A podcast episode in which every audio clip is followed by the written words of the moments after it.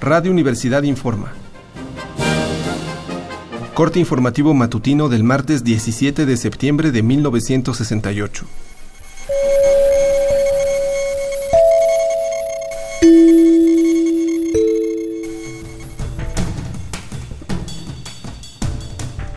Apareció esta mañana en la prensa un manifiesto titulado Ahora es el momento del gran debate nacional. Lo firman 70 intelectuales, entre quienes se cuentan José Revueltas, Eulalia Guzmán, Carlos Monsiváis, Alfredo Salce y Fausto Trejo. Los firmantes sostienen que los estudiantes tienen la mejor bandera y concluyen que es necesario que el pueblo les demuestre que está firmemente con ellos.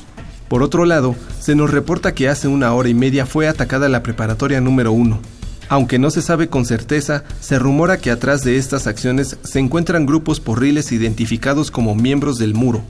Como usted recordará, Muro son las siglas de un grupo llamado Movimiento Universitario de Renovadora Orientación, que es una asociación de estudiantes de clara tendencia derechista.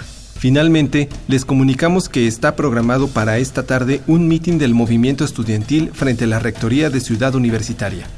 Seguiremos informando. Siga pendiente de los reportes de Radio Universidad.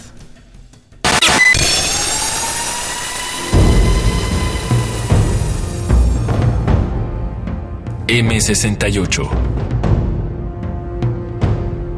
50 años del movimiento estudiantil.